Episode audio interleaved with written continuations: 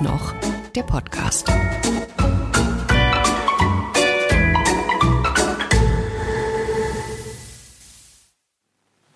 Das Grauen hat einen Namen. Voicemails. Also ich finde gesendete Sprachnachrichten natürlich ganz okay. Irgendwie kommen sie immer zum falschen Zeitpunkt, oder? Ich mag's, wenn Leute miteinander sprechen. Ich höre auch tatsächlich gerne Stimmen. Das ist so ein Fetisch. Von daher sind Sprachmemos grundsätzlich eine feine Idee. Das hat so was Echtes. Ich erkenne am Tonfall die Stimmungslage. Ich erkenne den Spaßfaktor. Ich höre auch Traurigkeit, Melancholie, Missverständnisse, Ironie, Zynismus. Das, äh, ja, alles klasse. Und alles geht's ganz schnell, weil so eine Nachricht kann ich jederzeit aufnehmen und äh, das ist irgendwie auch viel schneller als zu tippen. So. Jetzt kommt aber das große Aber. Warum telefonieren wir dann eigentlich nicht direkt? Denn das Abhören dieser Messages ist doch ein Grauen. Das passt seltenst, sagen wir gar nie, und ist immer, immer, immer zu laut. Das liegt an all diesen Granaten, die gerne mal ihre Stimme losschicken, aber keine Ahnung haben, wie man das richtig macht. Kennen Sie so diesen Typ Draufquatscher, der so cool nebenbei textet? Ich habe mal richtig Stress bekommen mit Denise, einer ganz lieben Freundin von mir. Eine gute Denise hatte aber die Angewohnheit, bei unseren fast täglichen Telefonaten natürlich immer das äh, Nützliche mit dem Unterhaltsamen zu verbinden und beispielsweise äh, mit großer Leidenschaft ihre Spülmaschine auszuräumen. Ich möchte Ihnen das jetzt hier nicht vormachen. Der Effekt wäre nämlich der gleiche wie bei einem Telefon.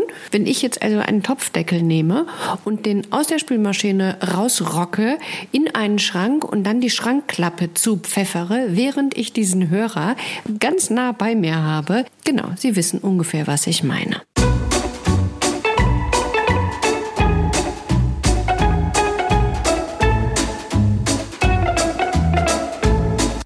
Also, der nebenbei draufquatscher, der dich wahnsinnig gerne mal, wenn er nicht gerade die Spülmaschine ausräumt, beim Möhrenknabbern so in seinen Alltag einbaut. Der gar keine Ahnung hat, was diese äh, Kopfhörer bzw. Lautsprecher mit seiner Stimme tun. Die nämlich zu potenzieren, dass dir tatsächlich die Ohren wegfliegen.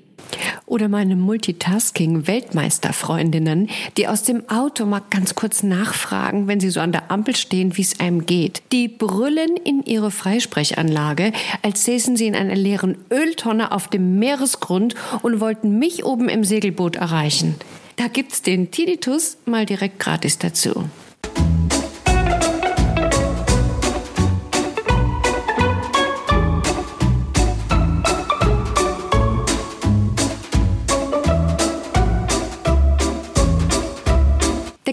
Toleranz allerdings wird von alten Männern überschritten, die total stolz Smartphone-mäßig up to date sind.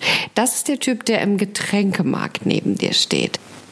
Der hält das Teil in seiner Hand und damit er alle Funktionen auch im Blick hat, weil er so aufgeregt ist, hält das eine Ellenlänge tatsächlich von seinem Mund entfernt und brüllt, du, ich kann hier nicht telefonieren, ich melde mich später.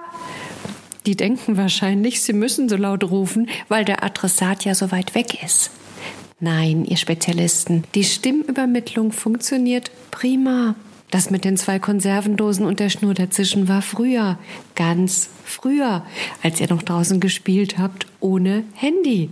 Und so langsam müsste ja auch jeder Freak wissen, dass eine Sprachmemo nur über Lautsprecher läuft, wenn ich das Telefon nicht ans Ohr halte. Blöd wird's, wenn's Ihnen so wie mir geht. Ich drücke dann schön auf das kleine Play-Pfeilchen und bis ich mein Telefon hochreißen kann, platt auf jeden Fall schon eine meiner Freundinnen los. Ich bin dann so erschrocken, dass mir das Ding auch gerne mal aus der Hand gleitet und vollkommen führungslos weiter krakeelt. Ehe ich dann wild fuchtelnd die Pausentaste treffe, zeigen mir alle drumherum den Vogel. Zu Recht. Das Problem ist also zusammengefasst das. Voicemails praktisch gedacht, aber die Praxis beherrschen eben nur die wenigsten. Auch ich nicht. Irgendwie, hm, weiß gar nicht, finde ich Tippen plötzlich gar nicht mehr so schlecht. Und die kleinen Missverständnisse, die es dann eventuell doch gibt, ja, die könnten wir ja auch mit einer Voicemail klären. Rufen Sie mich an. Ich freue mich.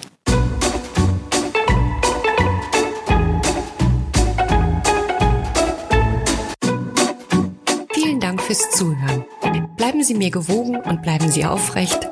Und wenn das Leben von oben mal drückt, Hände in die Hüften und ganz laut. Geht's noch? Ciao, ciao. Bis bald.